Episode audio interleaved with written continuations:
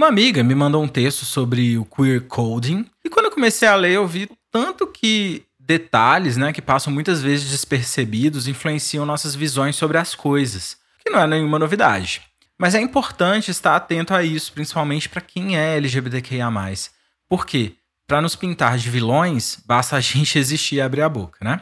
Na verdade, às vezes até calados somos crucificados. Mas se você é cis e hétero, também é muito importante entender isso porque o queer coding pode nos tornar mais preconceituosos que imaginamos. E por isso mesmo decidi trazer esse tema hoje para o Momento Crítico. Para quem quiser acessar mais conteúdos, é só me seguir no Insta, Momento.crítico, ou então, para quem quiser aquela interação gostosa, Pode me achar no Twitter também como Fengel Underline. Na descrição do episódio você encontra isso tudo e meu e-mail também. Em homenagem ao mês do orgulho LGBTQIA, durante o restante do mês de junho eu vou falar sobre assuntos da nossa comunidade. Para quem não me conhece, meu nome é Felipe, e se você quiser saber um pouco mais sobre mim ou sobre o objetivo desse podcast, é só ouvir o episódio 00. Mas se você não quiser, não tem problema. Mas cuidado, tá? Porque hoje eu tô me sentindo um vilão de filme. Uau!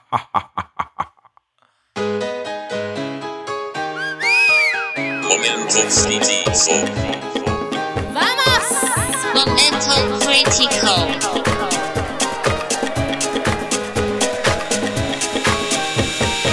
Momento crítico. Mas agora vamos falar sério. Você alguma vez já se identificou com algum vilão? Eu já. Eu tenho até uma listinha para falar. Da Disney, inclusive, são vários. Tem a Úrsula, da Pequena Sereia, o Jafar, de Aladdin, e o Scar, do Rei Leão. Tem também o Ele, o nome dele é ele mesmo. Aquele vilão das meninas superpoderosas. Um outro também que me marcou muito foi o vilão do desenho A Vaca e o Frango. Não sei se muita gente vai lembrar. Que era exatamente o diabo em pessoa. Mas o que, que todos esses têm em comum? Bom, todos esses não estão dentro daquele padrão heterossexista que eu falei lá no episódio do 17 de maio, né? Eles fogem do que a sociedade considera normal. E, e apesar de eu já ter percebido um certo padrão nisso tudo, eu não tinha ainda parado para refletir sobre isso. Mas então uma compa minha me mandou um artigo sobre o queer coding e tudo fez sentido. Queer coding é o ato de atribuir características e estereótipos normalmente associados à população LGBTQIA, a certos personagens da ficção, mas sem necessariamente afirmar que esse personagem é realmente LGBTQIA. Quando a sexualidade é afirmada, muitas vezes o queer coding ainda vira um tipo de chacota, né? Usando aquele tipo de humor barato, claramente preconceituoso, que na verdade usa essas características para fazer a audiência rir. Quando isso acontece, é quase como se a pessoa LGBTQIA fosse uma aberração, ou alguém exposto em uma jaula de algum circo para diversão daquela família heterocristã. E nós temos muitos exemplos desses na televisão brasileira, tanto no passado quanto no presente, infelizmente. Programas de humor aí como Cacete Planeta, Zorro Total e A Praça é Nossa sempre usaram queer coding para entreter o público. Mas quem é LGBTQIA+, sabe o quanto é dolorido sentar para assistir algum desses programas e ver seus próprios familiares ou seus amigos rindo disso disso. Eu me lembro sempre de sentir um mal-estar imenso nessas horas, uma tristeza mesmo de saber que a qualquer momento eu também seria esse motivo de chacota. Mas há muitos casos que a sexualidade não é afirmada. Os criadores deixam no ar, ou mesmo afirmam a heterossexualidade, como no caso do Jafar, por exemplo, que ele se casa no desenho com a princesa Jasmine. E nesses casos, o queer coding ele já é usado geralmente para fazer um contraste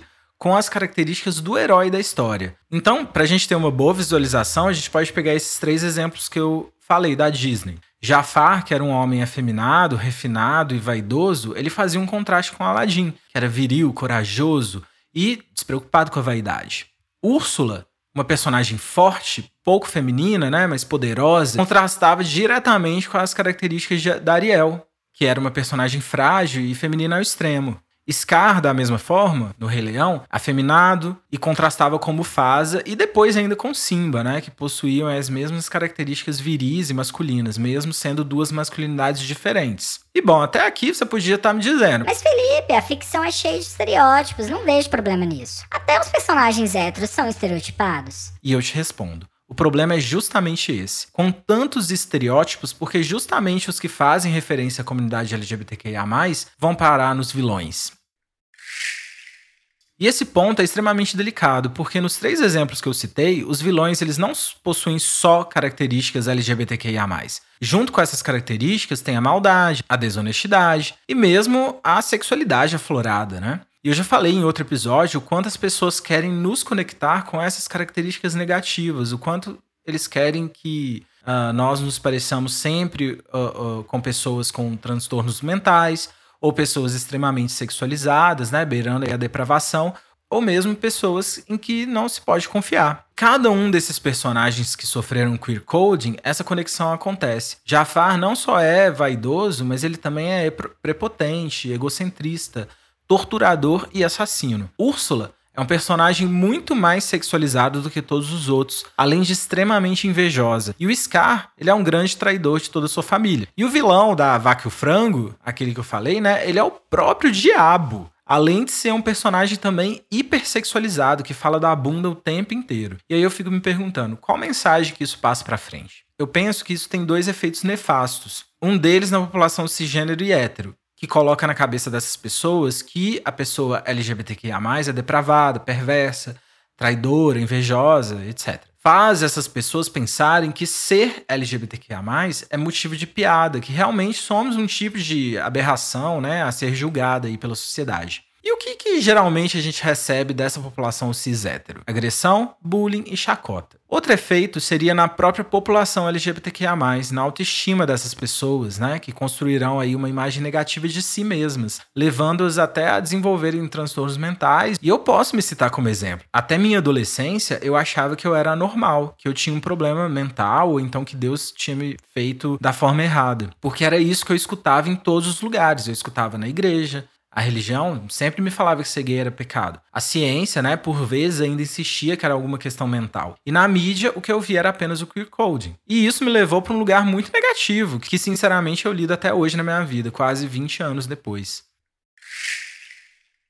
É fato, né, que as pessoas LGBTQIA+, querem representatividade, mas queremos uma verdadeira representatividade, não uma propaganda negativa que faz as pessoas nos odiarem mais. Queremos ser representados por personagens complexos, por histórias verdadeiras que não deixam subentendido, né, que a maldade está conectada à nossa sexualidade, à nossa identidade de gênero, e que não usem as nossas características também para fazer um contraste a um ideal que provavelmente também não vai ser atingido por ninguém nessa sociedade, nem os héteros, que é esse ideal, né, do Isso, além de nos prejudicar, também prejudica todo mundo, que acha que buscar esses ideais heróicos é o correto. Aliás, esse pode ser um motivo também do porquê muitos de nós, mesmo não sendo LGBTQIA+, nos identificamos mais às vezes com os vilões do que com os mocinhos, talvez porque sejam mais reais do que os heróis. E aí vem a pergunta inevitável: herói de quem mesmo? Eu sei que eu já falei aqui nesse podcast, né, que só representatividade é, não é suficiente, mas ela é muito importante. E ela é importante por vários desses motivos que eu citei.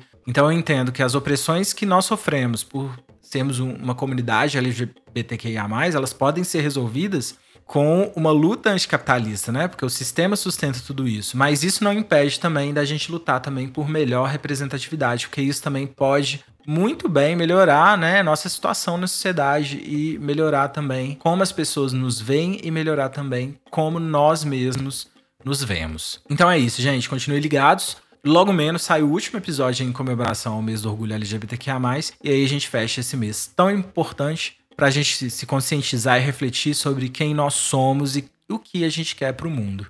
Um beijo e até lá.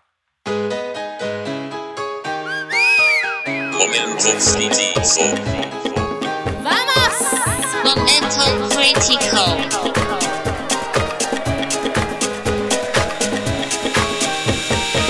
Momento crítico.